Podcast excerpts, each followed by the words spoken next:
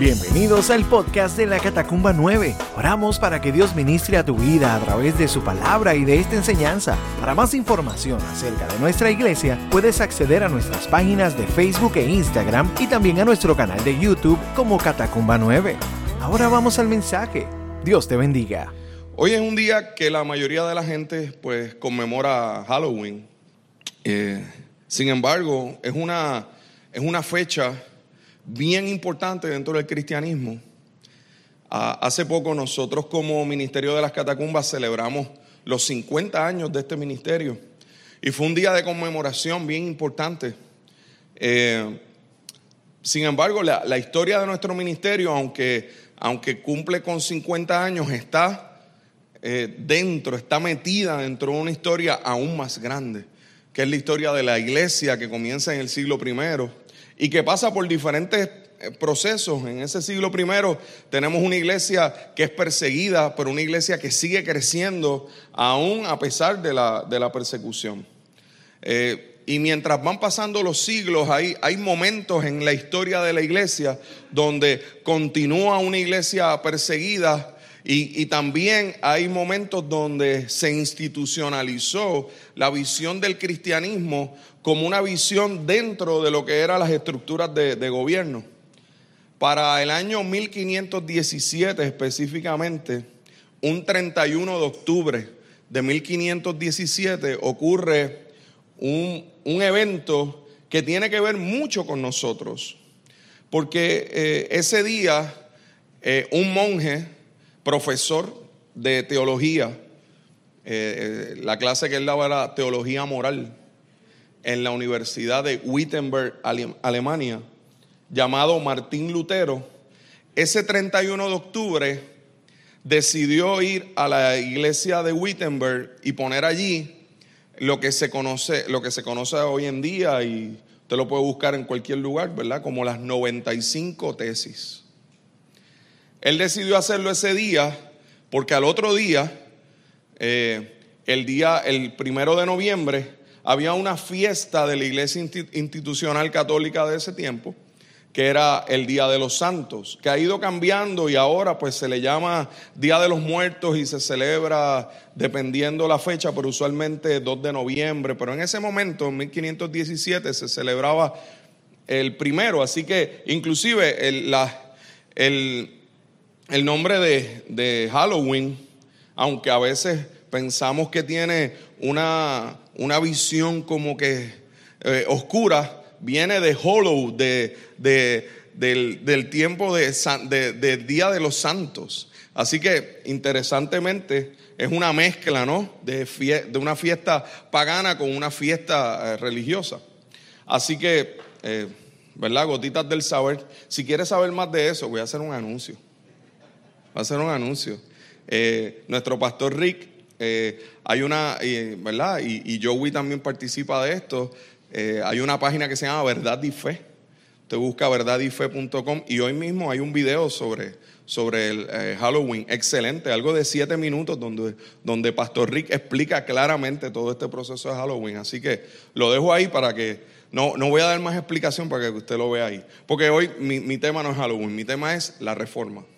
Eh, y, quiero, y quiero hablar de ese tema porque se constituye el día 31 de octubre, antes de Halloween, El, el día que comienza la reforma protestante.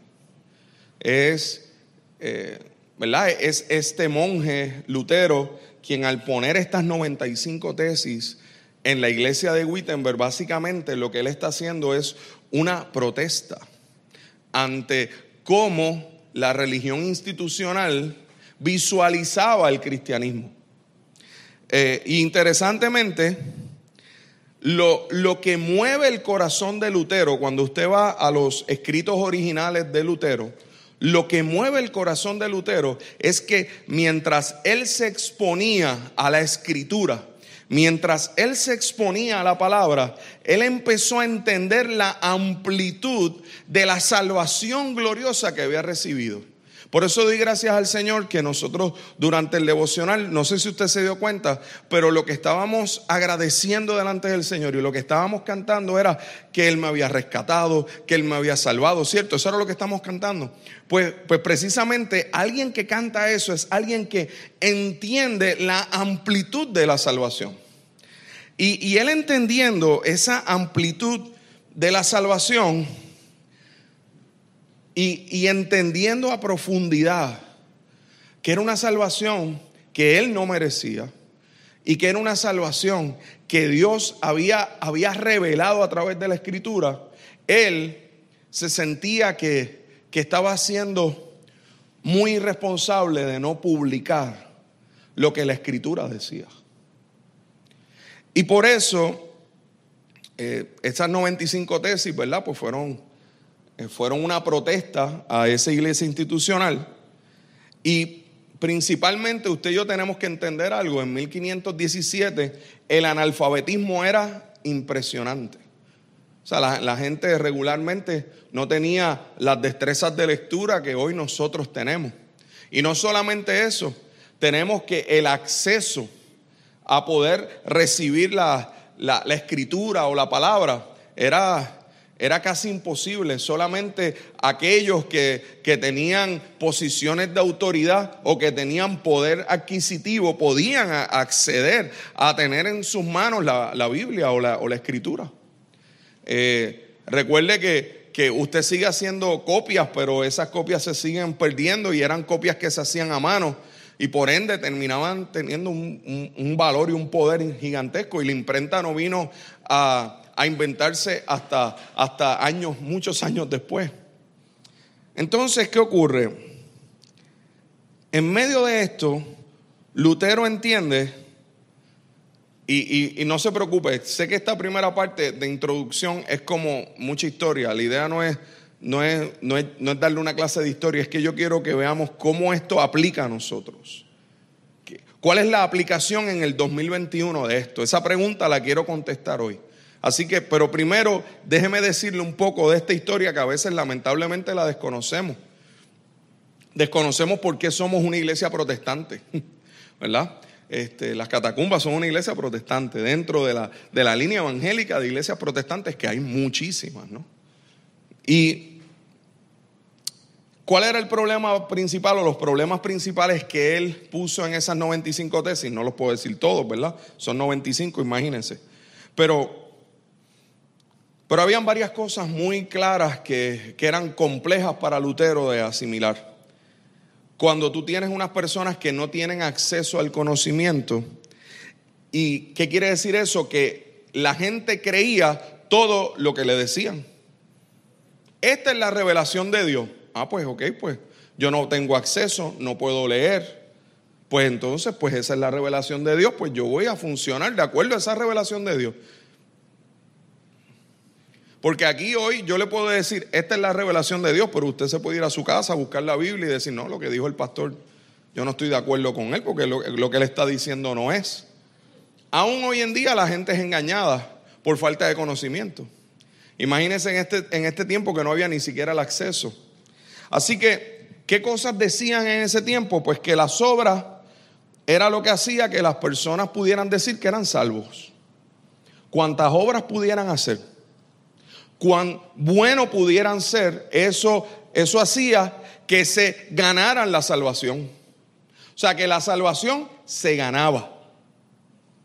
No que era algo que se recibía. Y eso es algo bien serio. Porque entonces eso pone la responsabilidad única y exclusivamente en, en las cosas que yo haga bien. Pero había algo peor que eso. Y era que había algo que se llamaba las indulgencias. Y las indulgencias era que tú tenías que pagar monetariamente, económicamente, tú tenías que pagar por el perdón de tus pecados.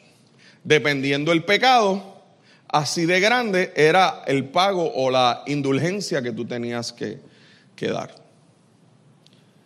Y entonces, estamos hablando de que mi pecado pues estaba cubierto si yo tenía dinero para pagar. Si yo no tenía dinero para pagar, pues mi pecado no era cubierto. Yo seguía en mis pecados. no había acceso a la palabra de Dios. Y de, y de momento, pues, mientras, mientras Lutero está haciendo todos estos estudios, dice, pero es que la salvación claramente dice la escritura que es por fe. Y dice que es una salvación eh, inmerecida.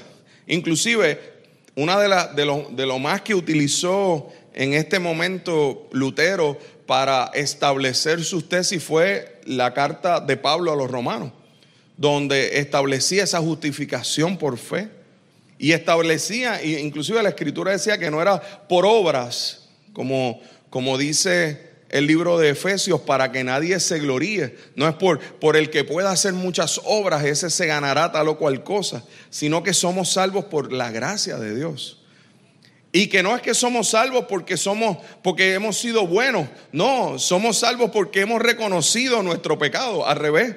Hemos reconocido que necesitamos al Señor para ser buenos y para accionar conforme a su gracia. No es que somos salvos por las obras que hacemos, sino que como somos salvos hacemos buenas obras. Entonces, eh, es, todo un proceso contrario a lo que era la revelación de la escritura. ¿Por qué? Porque ese proceso contrario eh, lo que, lo que provocaba era una discriminación. Provocaba que aquellos que tenían poder y tenían dinero, pues esos eran los únicos que podían acceder a, a ser cristianos. Y aquellos que no, pues no podían.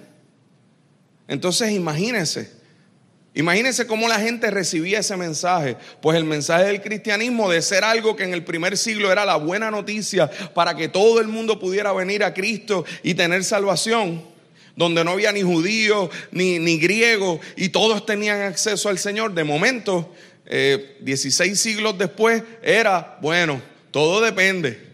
Cuánto tú tienes, qué posición tú tienes. Y entonces eso provocaba un, un un enriquecimiento ilícito.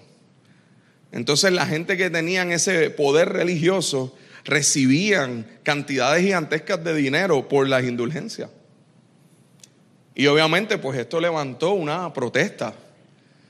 Y, por eso se le llamó reforma protestante, porque la meta era hacer una reforma eh, institucional a todo este proceso. ¿Qué movió a Lutero? ¿Y cómo nosotros podemos aplicar esto al, 2021? Yo creo que una de las cosas que mueve nuestra vida, en primera instancia, es entender la realidad de, la, de la salvación que hemos recibido en Dios por medio de Cristo.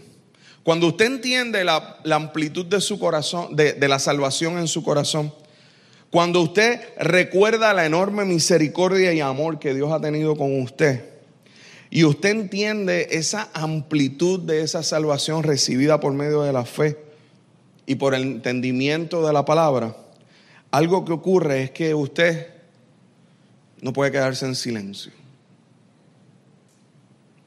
Algo que ocurre y algo que podemos aplicar es que eh, a Lutero le costó poner estas 95 tesis, seguro le costó.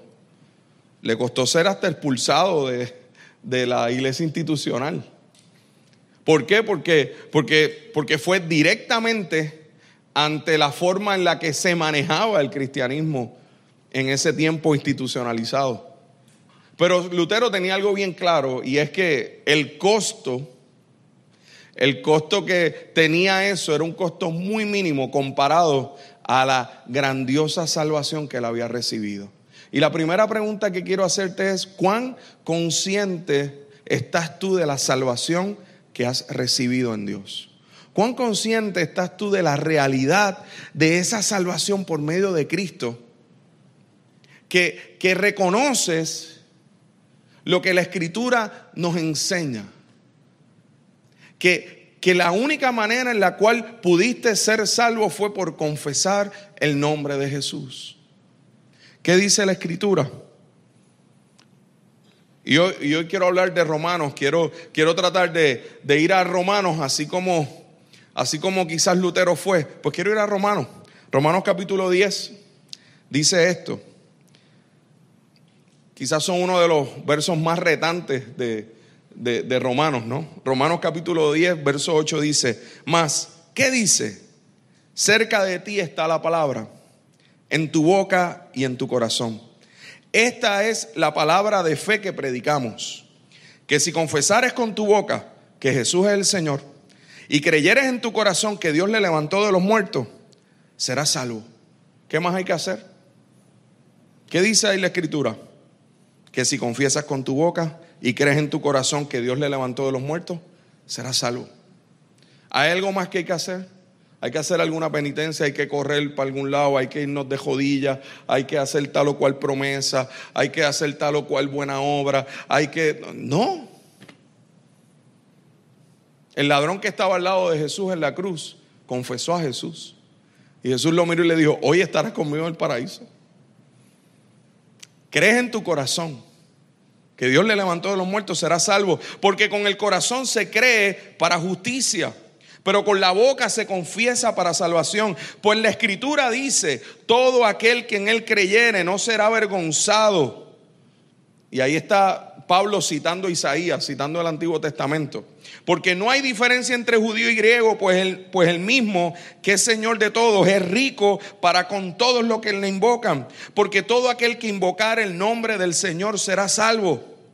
Y ahora vienen las preguntas más retantes de, de Pablo a los romanos. Y, guarda estas preguntas bien.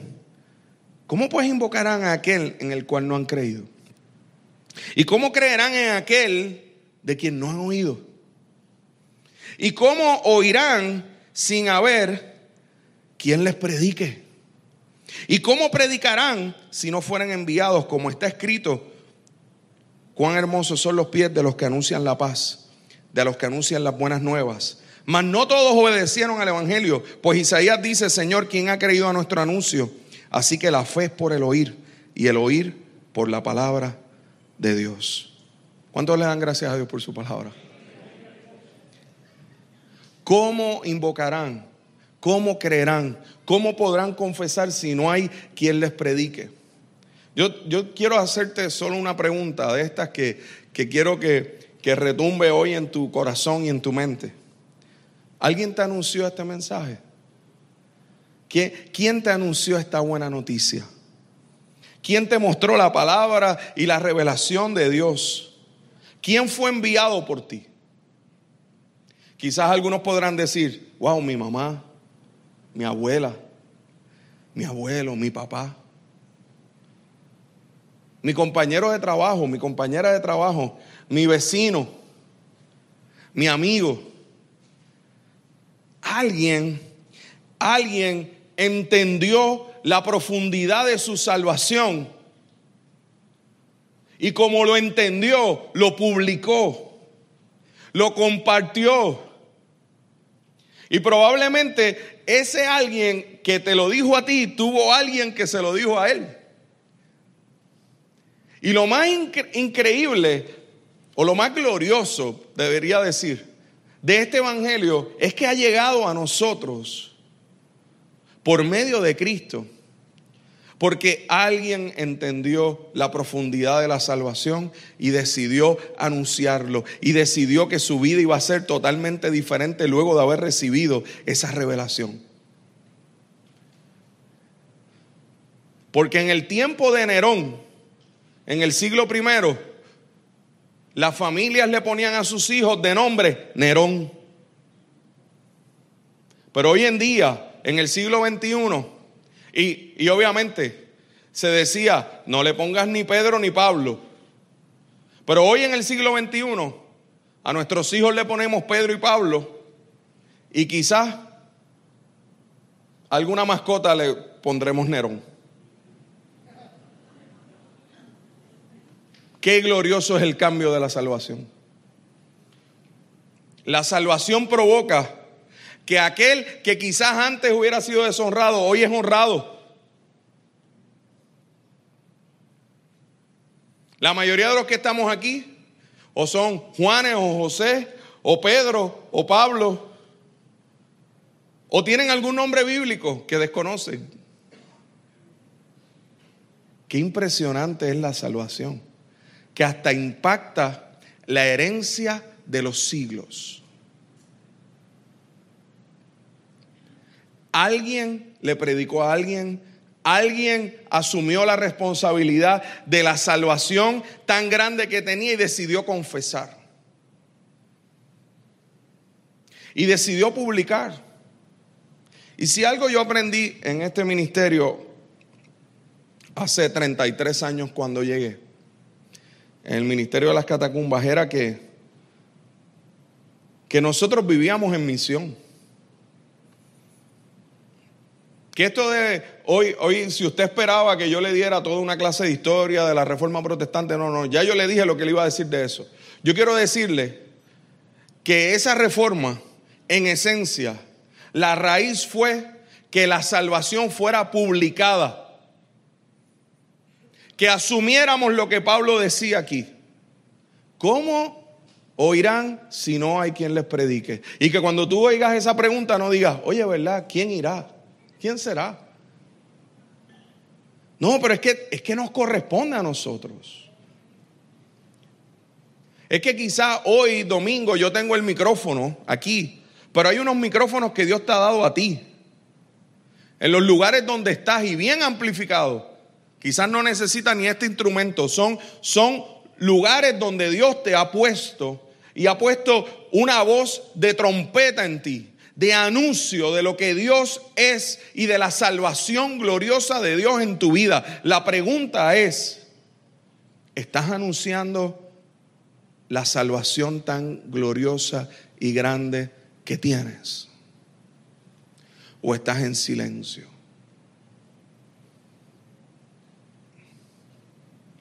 Hace 35 años atrás, se oye bien lejos, Hace 35 años atrás yo tenía 11 años. Y todavía recuerdo la primera vez que mi compañero de clase en séptimo grado, llegando en agosto, que había sido mi, que, mi compañero desde kinder, y siempre nos sentábamos uno al lado del otro. Y así estuvimos desde kinder hasta cuarto año, ¿ok? Y ese año estábamos cambiando una nueva escuela, porque en séptimo tú cambiabas a la escuela intermedia. Y en ese verano ya habían salido los gallitos y ya uno hablaba como que... y jugábamos todos los deportes juntos. Si jugábamos baloncesto, era dúo, si jugábamos voleibol, era todo el tiempo estábamos juntos. Y de momento, él me sorprende un mediodía con algo. Él sacó un paquete de algo que yo no sabía que era. Pero era un paquete que él estaba emocionado porque le había llegado por correo. Y cuando yo vi, decía que él había pagado como seis pesos y pico, ¿verdad? El, ticket. Yo dije, wow, para ese tiempo, seis pesos y pico era un montón yo. Y para un joven de 11 años era mucho. Seis pesos, aunque tú gastaste seis pesos. Estos se llaman tratados. Trata, ¿Qué? Tratados. ¿Y qué es eso? Déjame ver. Y miro y recuerdo que tenía una imagen de un barquito y decía, ¿te has sentido solo? ¿Y qué tú vas a hacer con esto? Que yo tengo que decirle a la gente lo que Dios hizo en mi vida este verano. ¿Qué? Yo tengo que decirle a la gente lo que Dios hizo en mi vida. Y de momento al mediodía, él comió bien rápido, yo no sé cómo él resolvió eso, pero él comió bien rápido en el comedor. Ya le quedó brutal la comida del comedor.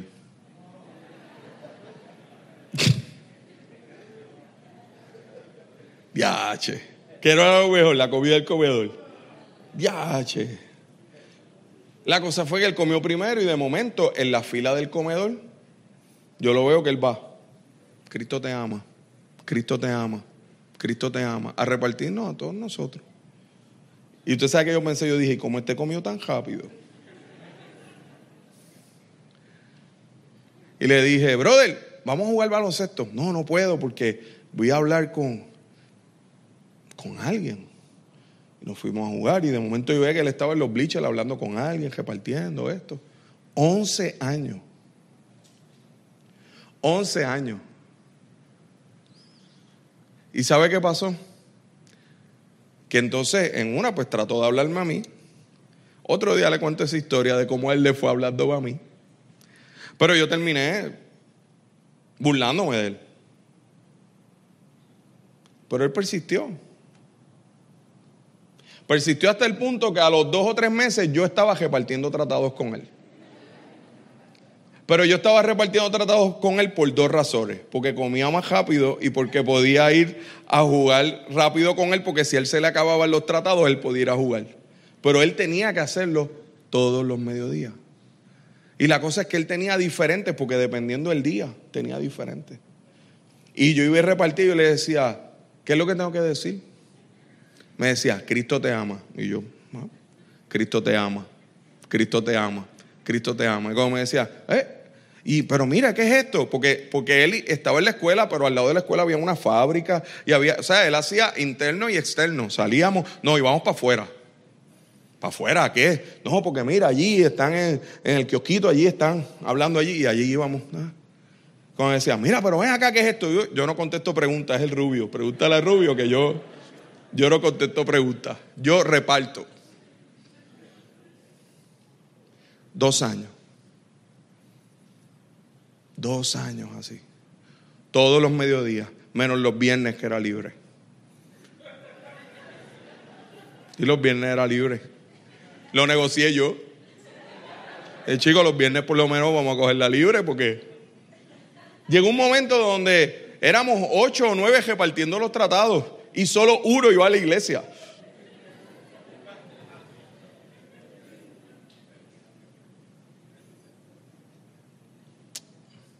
¿Sabe algo?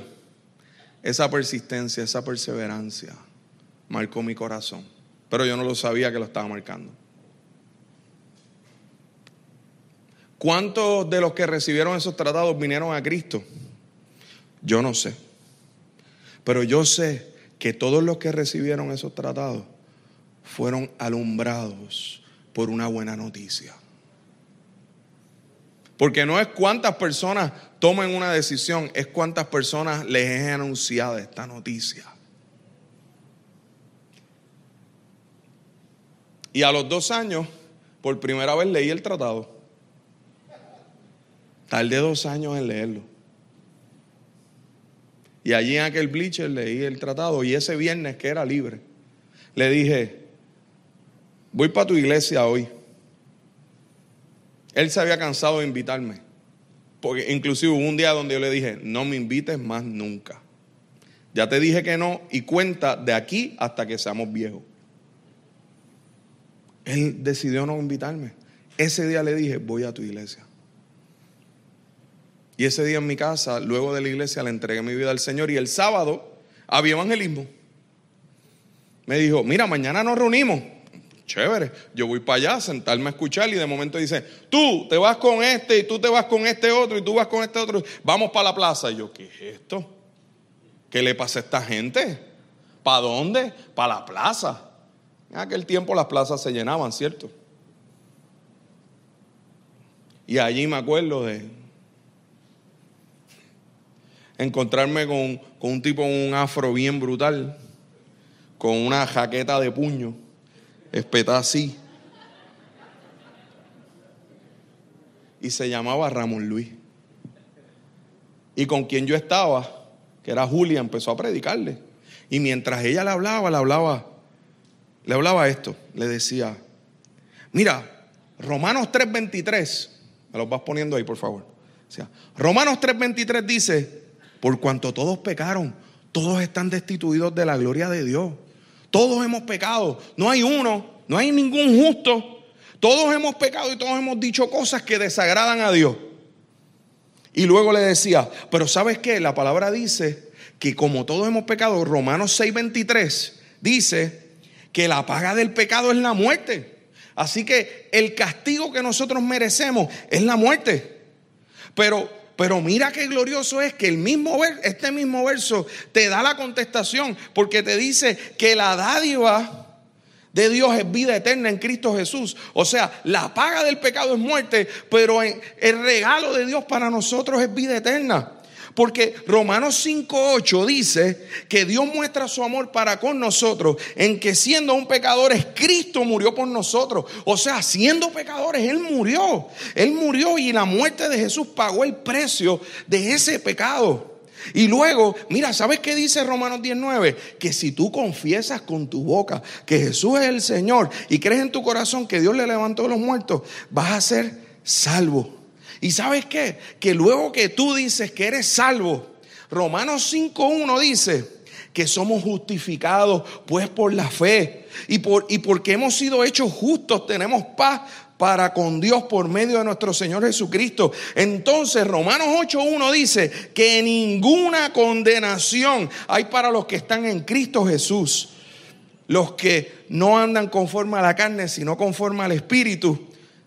Y por lo cual estoy seguro, dice Romanos 8:38, que ni la muerte, ni la vida, ni los ángeles, ni los principados, ni potestades, ni lo presente, ni lo porvenir, ni lo alto, ni lo profundo, ni ninguna otra cosa creada nos podrá separar del amor de Dios que es en Cristo Jesús, Señor nuestro.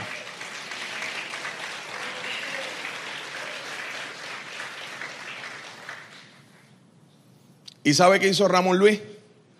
Dijo, ah, no, gracias. Yo estoy bien. ¿Quieres que ore por ti? Sí, ora por mí. Siempre una oración es buena. Vamos por Ramón Luis. Ella oró. Nos fuimos a un banquito y ella me miró y me dijo, esto que yo le hablé a Ramón Luis era para ti. ¿Tú quieres aceptar a Cristo?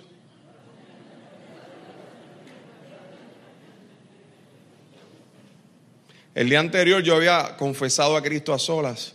Ese día, la predicación para Ramón Luis fue mami. Yo dije, sí, yo necesito que ores por mí. Yo reconozco que soy pecador, que necesito a Jesús. Y yo le confieso y me dijo, pues repite esta oración conmigo. Y esa es la oración que yo aquí a cada rato hago, cada vez que le digo a alguien que venga al Señor. Yo no me he inventado esa oración, esa oración se la inventaron en el siglo primero. Cuando Pedro en aquella predicación del libro de Hechos dijo, arrepiéntanse y conviértanse y vengan del Señor para ustedes tiempos de refrigerio. Es el mismo mensaje que predicamos, no ha cambiado, solo en Cristo hay salvación. Solo en Él hay vida eterna, solo en Él hay gracia, solo en Él hay perdón, solo en Él hay salvación. Y sabes algo, hermano y hermana, ¿sabes por qué digo esto? Porque nuestra salvación cambia la forma de ver la vida y de ver a los demás. Alguien fue enviado por ti y probablemente Dios te está enviando hace tiempo, pero en silencio y sin testimonio no hay forma de hacerlo. ¿Qué tal si das gracias a Dios por aquellos que te enseñaron el mensaje, pero qué tal si asumes también una forma diferente de ver la vida? Mire, mire toda la necesidad que hay a nuestro alrededor. Hay gente a nuestro alrededor con mucha desesperanza. Hay otros que tienen la esperanza en el dinero y en las posesiones y, en las comparaciones con otros. Pero sabemos que eso nos llena el vacío del corazón. Y a veces pensamos que para ser evangelista pues tengo que ser como Pedro, como Pablo, como Billy Graham, como Gille Ávila. Sin embargo, Dios nos llamó a todos a ser evangelistas. Porque el, el verdadero evangelio lo cargamos dentro en un corazón transformado. Somos cartas abiertas. Nuestro testimonio es medular, pero también nuestras palabras. ¿Cómo ves la vida? ¿Cómo ves a los que te rodean? ¿Hace cuánto no compartes el Evangelio? Tal cual es.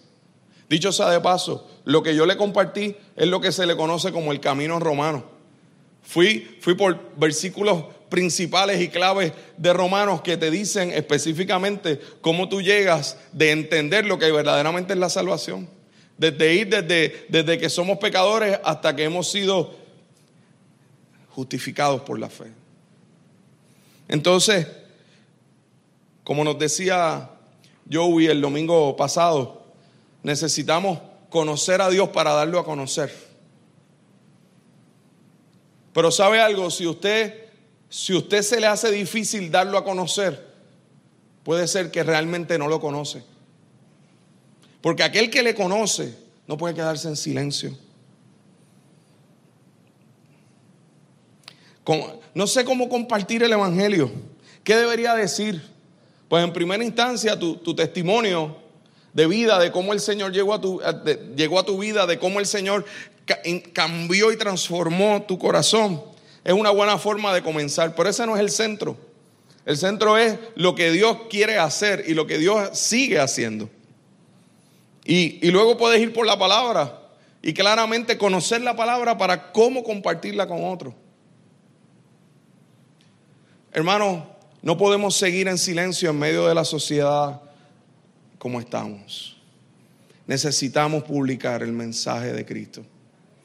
Necesitamos entender que la iglesia no es un lugar donde vengo y me siento bien y es bien chévere y tremendo y, y vivo en silencio la confesión de quién es Jesús en mi vida.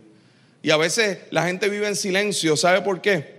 porque como su testimonio no es tan bueno, pues prefieren quedarse así y decir, pues déjame, porque es que como todavía yo no estoy como que totalmente transformado, pues déjame no decirlo. Te voy a decir un secreto.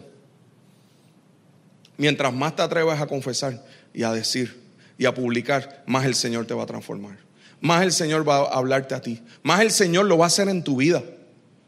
Porque todos nosotros somos, somos gente en construcción. Usted no puede esperar a llegar a ser perfecto para publicar lo que Dios ha hecho en su vida. Si algo yo aprendí aquí en las catacumbas es que si tú te convertías al otro día, pues, pues te tocaba a ti. ¿Tú sabes qué hizo Julia después de eso? Oró por mí, ¿verdad? Y me dijo, vente, vamos a seguir, que nos queda una hora. Y fuimos para allá y nos encontramos con otra persona. Y me dijo, ahora Nando te va a decir cómo él conoció a Cristo. Yo, ella acababa de orar por mí. Y dije, ¿qué? Sí, y yo no sé ni cuántas veces yo gagué, pero, pero le dije, yo le entregué mi vida, a Cristo, mira, casi ahora. Y esa noche, eh, eh, ¿alguien vino a Cristo después de mí? No, pero, pero Cristo fue anunciado. Hermano, ¿en qué lugares Dios te ha puesto? Hermana, ¿en qué lugares Dios te ha puesto? Que has estado en silencio. Que quizás lo que, lo que esa gente que están hablando ahí en desesperanza, lo que necesitan es alguien que diga, oye, mira, perdóname, ¿Sabes qué? Yo creo que, en Cristo hay esperanza. Y están ahí hablando de, qué sé yo, de la política, de los revoluces, de las vacunas, de aquí, de esto. Mira, Cristo es en nosotros la esperanza de gloria. ¿Qué tal si publicamos eso? ¿Qué tal si hablamos confesando lo que, lo que expone la palabra? Durante, durante estos últimos meses y desde. Y yo creo que nuestra, toda nuestra vida pastoral, de más de, de, 20 años aquí, ha sido mucho más, que, mucho más que pararme aquí a predicar. Ha sido lo que Dios hace regularmente con nosotros semana tras semana. Todas las semanas es una aventura pastoral. Todas las semanas es alguien a quien el Señor nos permite ver el milagro de, de verlos pasar de, de muerte a vida durante esta semana y, en, todos los escenarios. Hace semana y media o dos semanas estaba, estaba en un funeral. Y en ese funeral de momento estaba, yo creía que iba a haber poca gente, estaba lleno de gente y más, y más del 95% de las personas que estaban allí yo no sabía ni quiénes eran. Pero el Señor nos llevó allí a llevar un mensaje de esperanza en medio de un momento de quebranto y de dolor. ayer por la tarde estaba en una boda y allí también, interesantemente, mucha gente a quien no conocía. Conocía a los que iba a casar, que el Señor los trajo aquí en, la pandemia. Y, decidieron casarse y algo precioso. ¿Y sabe por qué decidieron casarse? Porque ellos querían publicar su confesión en Cristo. Tienen dos hijas, pero querían casarse y hacerlo bien delante del Señor. Y cuando me paré allí en el micrófono dije, bueno, a lo mejor muchos de los que están aquí estarán preguntándose, ¿y por qué esta gente está haciendo esto? Pues ellos lo están haciendo porque Dios transformó sus vidas. Y ellos quieren publicarlo. Queremos hacer las cosas bien en el Señor. Porque la salvación trae orden, trae revelación, trae verdadera vida.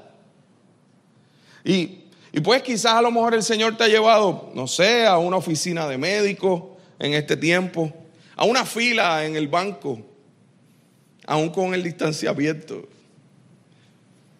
a un restaurante, a un compañero de trabajo. No sé. Dios te va a llevar a ti. A lo mejor te dice, wow, pastor, donde Dios lo lleva a usted, sí. A mí Dios me lleva a unos lugares, pero hay unos lugares donde Dios te va a llevar a ti, que no me van a escuchar a mí. ¿Sabe quién me va a escuchar? A ti. Que inclusive me llevas tú a mí. Ah, mira, el pastor le va a hablar y ellos van a decir, ah, qué bonito habla. Pero a quien necesitan escuchar es a ti. Usted no sabe cómo esto, cuántas veces estos 20 años la gente me ha venido a decir, mire pastor, para que usted vaya a tal sitio. Y yo le pregunto, oye, va que tú lo has hecho.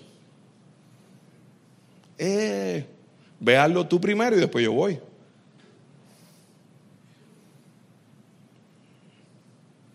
La obra de evangelista no es de unos específicos, es de todos. Misioneros somos todos, como dice Pastor Adiel. Misioneros somos todos. Dios no, nos envió en misión. Tú, tú no sabes, y esto te lo digo con el corazón, tú no sabes a quién tú vas a impactar. Y tú no sabes lo que Dios está haciendo. Y, y lo más glorioso es que no es que no es que al final la gloria es tuya. Es que tú eres instrumento. Y ser instrumento de Dios es un privilegio glorioso.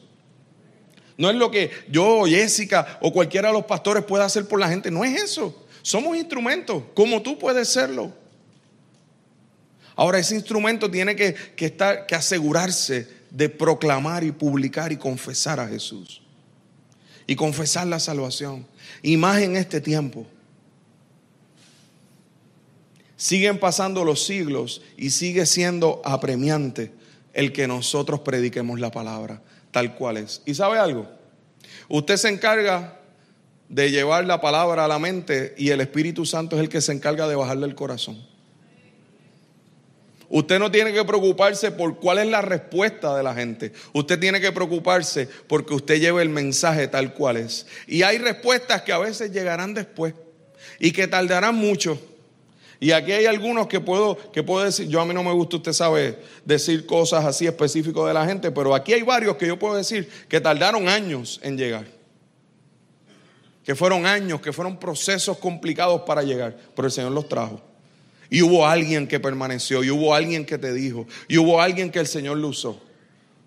Y habló directamente a tu corazón. Pues hoy Dios quiere hacerlo contigo. La pregunta y el reto de esta, de esta predicación es que el llamado no es, pues vamos a hacer un llamado centrado en ti, ¿no? ¿Qué tal si, haces un, si hoy hacemos un llamado centrado en que hemos sido justificados pues por la fe? Pues entonces confesemos eso.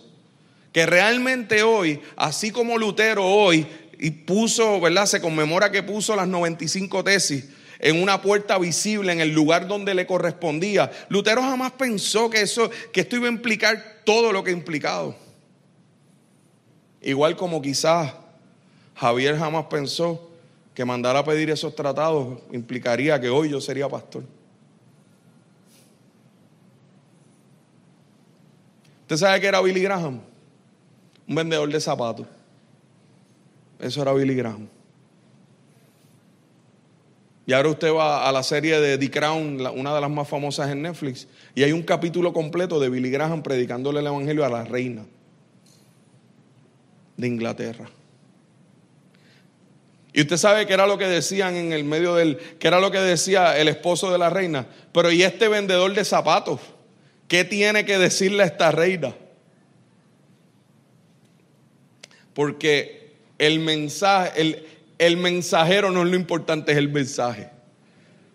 Porque llevamos este tesoro en vasos de barro para que la excelencia del poder sea de Dios y no de nosotros.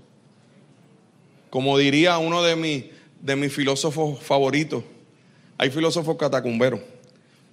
El pastor Milton Picón diría que esto es la joyería más cara en una caja de peiles, decía él. Para ese tiempo Payless era bien famoso y lo recuerdo en un retiro dijo, esto es una caja, trajo una caja de Payless, la puso así, dijo, mira, esto es las joyas más famosas en esta caja. Eso somos usted y yo, esta caja. Pero tenemos adentro el tesoro más glorioso. Hermanos, tú tienes un tesoro que la gente necesita, que el que está al lado tuyo, aún por más arisco o, por más o por más agnóstico o por más o por más eh, apático a la religión o a la iglesia que se vea, ¿sabe algo? Quizás lo que necesita es que, que tú seas quien lo mire y le diga, oye, Cristo es esperanza de vida, es salvación. Y que tú salgas por ahí, el llamado más importante, que tú salgas por ahí hoy pensando en, hoy, hoy el pastor me hizo no pensar en mí en este culto, sino pensar en aquellos que Dios ha puesto al lado mío, que yo sé que necesitan el mensaje del Evangelio, que yo sé que necesitan a Cristo y que necesito urgentemente ir a compartirle. No sabes si, si aún no le queda mucho tiempo porque la vida pasa así. Así que con esto cierro. Si tú has sido justificado por la fe, si tú tienes paz para con Dios por medio de Cristo, tú tienes una gran responsabilidad. ¿Cómo pues creerán si no hay quien les predique? ¿Y cómo predicarán si no fueran enviados? Pues hoy yo quiero contestar la segunda pregunta. Quiero decirte que ya has sido enviado. Fuiste enviado por Cristo y hoy, por si te faltaba, hoy fuiste enviado por mí. Ve, predica, confiesa a Jesús. Háblale a la gente sobre, sobre Cristo y la esperanza de gloria. Y quizás al principio vas a decir, bueno, las primeras palabras sé qué decir, pero después yo no sé qué decir. El Señor llenará tu boca. Y si eso hay en tu corazón, ponte de pie donde estás. Vamos a orar. Vamos a orar, vamos a orar, vamos a orar. Vamos a orar. Vamos a orar que el Señor traiga a tu corazón y a tu mente aquellos que el Señor ha puesto cercano a ti. O que también estés a la expectativa de lo que Dios quiera hacer. Porque quizás alguno de los que está aquí, quien te predicó fue alguien que tú no conocías. Quizás quien, quien te habló fue alguien extraño para ti. Quizás fue un desconocido y terminó convirtiéndose en tu mentor. Quien me discipuló a mí yo no lo conocía. Y hoy en día doy gracias al Señor por su mentoría y su pastoreo. Dios quiere usarte. Venir a la iglesia no es para simplemente sentirme cómodo y, feliz por lo que estoy haciendo. Estamos en misión. Y en medio del tiempo peligroso que estamos, en medio del tiempo tan difícil que hay a nuestro alrededor, lo que necesitamos es seguir predicando el mensaje que no cambia. Hay justificación por fe. No necesitas ser bueno para venir al Señor. Al revés, necesitas reconocer tu pecado el cielo no te lo vas a poder ganar. es demasiado caro. No hay, no hay nada que tú puedas hacer para ganar el cielo. Como decía ese pastor que me mentorió a mí, decía, Freddy decía, el cielo es tan y tan y tan caro que por eso Dios lo regala. No hay forma de pagarlo. Por eso es un regalo. Todos nosotros, cada vez que encontramos algo, algo bueno, un restaurante bueno, un, especial en algún sitio. No podemos quedar callados, ¿cierto? Vamos a donde los que queremos le decimos, muchachos, tienes que ir a este sitio. Este sitio es espectacular. Oye, este sitio tiene un especial brutal. Oye, esto, hermano, no hay nada que pueda compararse a la salvación. Y, y, si recomendar un restaurante es algo que te mueve impresionantemente, pues te tiene que mover mucho más la salvación que Dios te ha dado. Es que no nos podemos quedar callados. Es, que, es que necesitamos, necesitamos publicar esa justificación por la fe. Necesitamos decirle a la gente las buenas nuevas. Tenemos buenas nuevas. Pastor Adiel predicó hace poco sobre los leprosos. Cuando ellos dijeron, hoy es día de buena nueva y nosotros callamos. Y si esperamos hasta el amanecer nos va a alcanzar nuestra maldad. No nos callemos, no nos cansemos de hacer el bien. Abre tu boca. Que tu vida sea un testimonio glorioso de la salvación. Señor, ante tu presencia estamos. Padre, qué glorioso es saber que podemos compartir con otros este mensaje de salvación.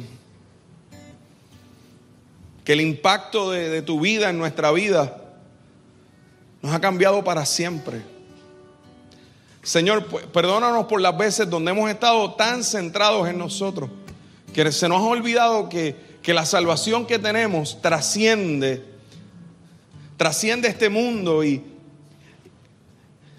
y es paz para con Dios, es reconciliación, es salvación, es vida eterna, Señor, es vida nueva.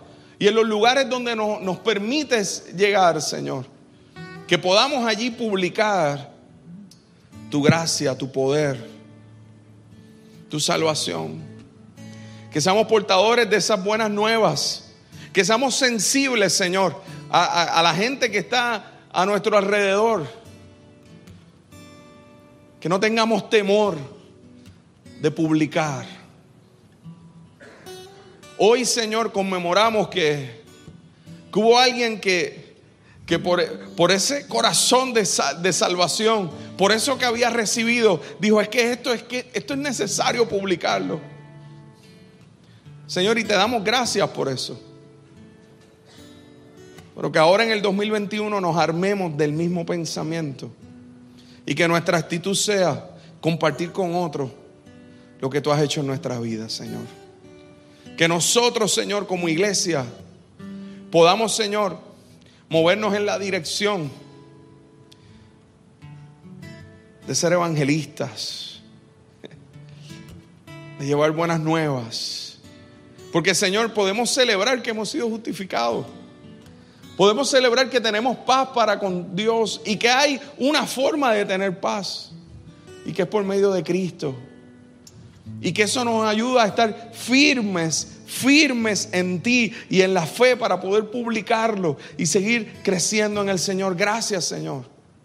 Gracias Señor por aquellos que nos predicaron la palabra, que nos enseñaron la palabra. Gracias por, por, por los que mentorearon nuestras vidas. Gracias por cada abuelo, cada abuela, por, por cada padre y madre, por cada amigo, por cada vecino, por, por aquellos, Señor, que, que, que nos compartieron el mensaje de salvación, por cada pastor que nos compartió la palabra. Señor, queremos abrazar la, la responsabilidad que, que tenemos, Señor, por la salvación que hemos recibido. Así como la mujer samaritana inmediatamente recibió la salvación, salió corriendo a los suyos, a Samaria, a contarles que se había encontrado con aquel que le daba agua para vida eterna. Que seamos, Señor, como, como aquel endemoniado gadareno que una vez fue liberado cuando Jesús, cuando quería ir a la barca con Jesús, Jesús le dijo, no, ve Ve a los tuyos y cuéntales lo que Dios ha hecho. Y, se convirtió en el misionero a Gadara. Ahí mismo. Porque solo un choque con la cruz, solo un choque con la salvación nos cambia la vida eternamente. Gracias Señor. Que asumamos esta responsabilidad. Que seamos sensibles a ti. Que nuestras oraciones ya no se centren única y exclusivamente en nosotros, sino que podamos tener oraciones de intercesión.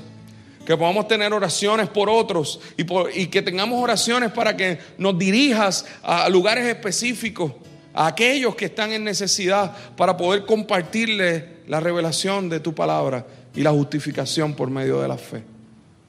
En el nombre de Jesús. Amén. Amén.